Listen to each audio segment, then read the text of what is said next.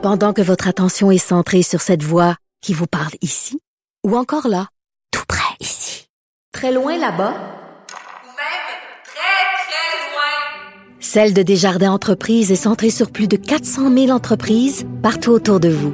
Depuis plus de 120 ans, nos équipes dédiées accompagnent les entrepreneurs d'ici à chaque étape pour qu'ils puissent rester centrés sur ce qui compte, la croissance de leur entreprise. Sex audio avec Anaïs Gertin-Lacroix. I want to go live because this is what pain looks like. This is what it looks like. Okay? This is what it looks like. F- the f***ing internet. F- the constant exploitation and objectification of women. It's exhausting. It's exhausting. Anaïs, bonjour. Allô, Benoît? Qu'est-ce qu'on vient d'entendre? On vient d'entendre, c'est euh, Kyoto Cinderella, qui est une joueuse populaire euh, sur Twitch, euh, Benoît. Donc, elle a 28 ans et il y a quelques semaines de ça, elle était victime de ce qu'on appelle les deepfakes.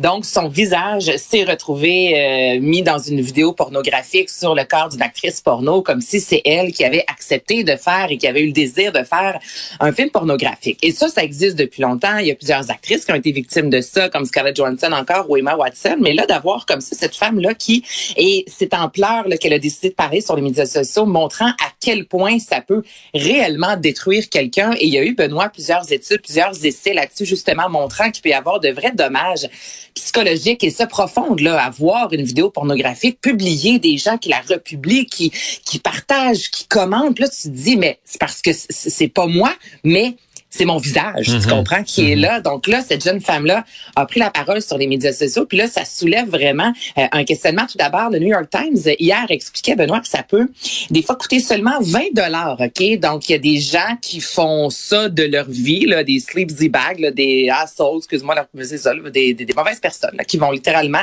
euh, tu leur donnes 20 dollars, puis eux vont être capables de faire ce montage-là et tu peux mettre le visage de la personne que tu désires, OK? 20 piastres, Benoît.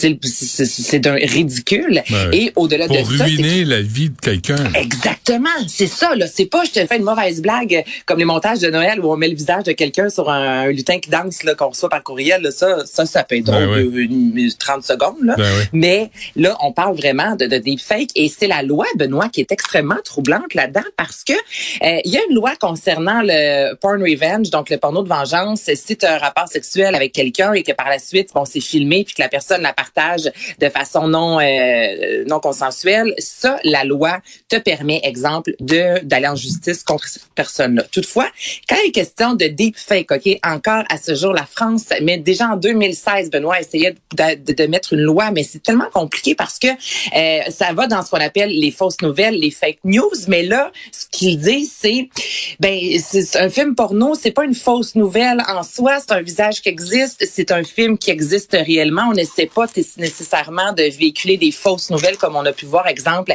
avec la COVID et tout ce qui est les complotistes. Donc, encore à ce jour, une loi précise sur ces fameux montages vidéo-là pornographiques, ça n'existe pas, Benoît. Il est recours et encore faut-il trouver la personne qui a fait ces montages-là. Encore là, c'est ultra difficile. Donc, tu te retrouves, ce sont des victimes majoritairement féminines qui se retrouvent dans le néant, devant rien, avec cette vidéo-là qui se promène, qui fait des petits sur Internet, puis on sait que c'est ultra difficile également à effacer par la suite et il n'y a pas de recours. Donc, plusieurs femmes disent que c'est littéralement euh, un, un viol parce que tout le monde pense que tu as eu ce rapport sexuel-là alors que ce n'est pas ton corps et que tu n'as pas désiré ça. Ça Donc, c'est ce que c'est. Ça doit être épouvantable à vivre. Oui. Oui. Écoute, le jour au lendemain, tu te lèves, quelqu'un t'envoie un lien, puis là, tu te rends compte que c'est toi qui es en train de faire une fellation à un parfait inconnu. Là, tu sais que ça, c'est sur des sites Internet, puis que tout le monde voit ça et que les gens pensent, parce qu'avec la technologie maintenant, et même des fois, on peut ajouter la voix, intelligence artificielle, ben, on dirait vraiment que c'est toi. Donc là, t'as beau dire non, c'est pas moi. Oublie ça, le mal est fait. Là. Les gens pensent réellement que c'est toi qui as eu ces rapports sexuels-là, puis c'est ça. Ça s'efface pas par la suite. On le sait, tout ce qui est sur le web, sur Internet, ça reste là. Ça doit être réellement un cauchemar genre, puis c'est pour ça qu'elle est en pleurs, que oui, elle dit fuck Internet, puis là, en même temps, sa vie est de travailler sur Internet, mais ce côté noir-là, sombre-là, il y, a- y a personne qui accepte ça et qui a envie de vivre ça. Donc, c'est vraiment troublant parce qu'il n'y a pas de recours, Benoît. Euh, tu veux revenir sur euh, le sujet d'hier, là. Euh, La les... masturbation? Ben oui. Ben oui, parce qu'il y a plusieurs raisons, Benoît, pour se masturber. Moi, je pense, si je me dis, c'est du plaisir, c'est heureusement, Ben oui. c'est ce qui est, ben, me semble la base. Ben, si ça fait ce qui- mal, euh, c'est pas, c'est pas invitant. Ben, il y en a qui aiment ça, par contre. On va se Ah rappeler oui. quand il y a de la douleur. Mais, OK, on a justement sauté plus de 3000 personnes et il y en a 30% seulement qui disent que c'est pour le plaisir. Écoute, là, c'est pas beaucoup. Sinon, d'autres personnes, 26 disent que c'est pour répondre à une pulsion. Moi, je trouve que ça va pas mal ensemble. Souvent, la pulsion sexuelle, en même temps, il y a du plaisir dans tout ça. 19% pour lutter contre le stress, imagine-toi. 6 Ah oui. pour s'endormir. Donc, tu sais, si vous souffrez d'insomnie, vous savez quoi faire maintenant avant de dormir. Et 4% pour augmenter leur confiance en eux. Ah oui. ben C'est oui, intéressant, ça. Ben euh, non, c'est intéressant. Euh, et, Comme si avoir un orgasme fait en sorte que ça donne comme un, un petit kick, une petite confiance en toi et par la suite, tu peux affronter ta journée. Donc, c'est vraiment la confiance en soi. C'est quand même 4 là, c'est pas négligeable. Là. mais là, tu me disais que les femmes pensaient à leur ex quand elles se, se branlaient? Ouais, absolument. Puis écoute, là, on est plus que 50% Benoît, là, dans ce- ça, c'est la même étude. Mais c'est vraiment dans les rapports sexuels. Souvent, tu ne penses pas à la personne qui est devant toi, c'est l'ancien conjoint ou l'an- une ancienne relation sexuelle, du moins, là, qui t'a plu, qui te revient en tête. Mais tu sais, tout ça, j'en parle, en même temps, je me dis, on serait peut-être mieux de pas le savoir. Mais les hommes, ils pensent à qui pendant ce temps-là?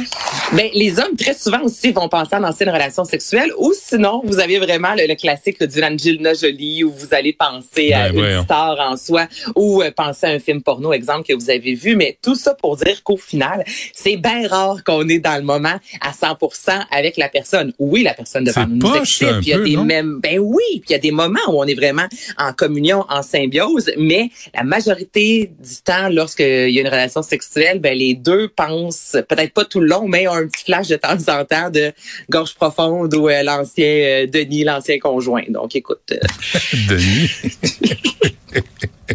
on le salue. J'ai aucune idée qui est Denis. Denis. Sacre-moi. Tu, tu sors des messieurs de 70 75 ans. Hey, je te rappelle que mon fils s'appelle Albert. Hein? C'est le, re- c'est le retour. euh, Ouais, non, mais Denis, c'est comme un prénom entre les deux. Là, là. bon, et euh, on a le temps pour le jouet sexuel. Jouet sexuel, euh, Benoît, qui vient tout juste d'être créé, c'est le premier jouet sexuel conçu pour les femmes qui viennent d'accoucher et je trouve ça fantastique. Donc, le nom de ce jouet-là, c'est le Whisperer, écoute, mon anglais, gars, le chuchoteur, on va dire en français. Donc, c'est Ouais. un jouet sexuel euh, avec des... euh, tout d'abord, ben, évidemment, c'est en silicone, c'est ultra doux et il a été créé pour répondre au tissu cicatriciel, entre autres. Et souvent, les femmes vont être vraiment euh, sensibles. On a peur d'avoir la pénétration parce que souvent, bon, il y a eu des points de suture dans tout ça. Donc, c'est un jouet sexuel qui est conçu tout d'abord pour la stimulation clitoridienne, mais le, et la, la vibration est vraiment douce. Donc, certaines personnes, là, quand t'es dedans, t'as pas besoin de ce vibrateur-là si tu viens pas d'accoucher parce que tu peux dire, ouais, mais je sens pas grand-chose. Mais pour une femme qui a accouché il y a pas si longtemps, qui veut renouer avec sa sexualité, des fois, on a besoin d'avoir une, vraiment une petite, petite pulsion parce que ça demeure encore vraiment sensible. Donc, le chuchoteur est le premier jouet sexuel officiellement sur le marché conçu pour les femmes qui ont envie de reconnecter avec leur sexualité puis que tranquillement euh, on va réessayer la pénétration mais tu sais, on sait que ça peut prendre du temps 75% des femmes ont peur de avoir une première relation sexuelle. Des fois ça prend jusqu'à trois mois. Donc c'est ou même six semaines. Je te dirais ça c'est je vais pas dire la norme mais hab- habituellement ça prend environ six semaines. Mais c'est une belle façon je trouve d'introduire de réintroduire la sexualité dans sa vie avec le chuchoteur. As-tu choisi le verbe? C'est le verbe. Introduire? Ouais, en le disant, je me Ouais, suis dit, savais, hein? c'était fort, c'était fort, bravo. non, je le savais pas, c'est sorti tout seul, mais je me suis trouvée bonne. Je me Ben, suis, euh, non, non, c'est le verbe qui, qui s'applique. Mais, mais c'est c'est vrai qu'il Denis y a... peut dire bravo. Denis, Non, oui. Denis, monsieur, euh, mais c'est comme la transition hein, entre euh, euh, l'accouchement puis euh, reprendre euh, la vie active. Ben, ça- absolument, une puis- petite transition. Une petite transition. Puis, tu sais, là, au début, là, c'est pas nécessairement si beau que ça. Hein, Benoît, on va se l'avouer, là, on va se le dire. Donc, la femme peut avoir crainte de se toucher elle-même pour se faire, de, de, se faire mal, littéralement. Des fois, c'est comme je te dis, point de suture. Le, le conjoint a pas nécessairement, tu sais, c'est pas de quoi faire. Tu sais, c'est une zone euh, assez euh, sensible. Donc, d'avoir comme ça un petit vibrateur, tester ça dans ta chambre Ben oui. seule, je trouve que c'est vraiment, ça, c'est une bonne idée. En pensant à ton ex. Parfait. Merci, Anaïs. Triste. Ben non, c'est correct. Moi, je juge pas. Euh, C'est pas moi qui parle, c'est la science. Je voilà. le sais, je le sais. Ce ne, ce ne sont que des mots de science qui sortent de ta bouche. Merci, Anaïs. On se reparle demain. Merci à toute l'équipe. Il y a Yasmine qui suit à l'instant.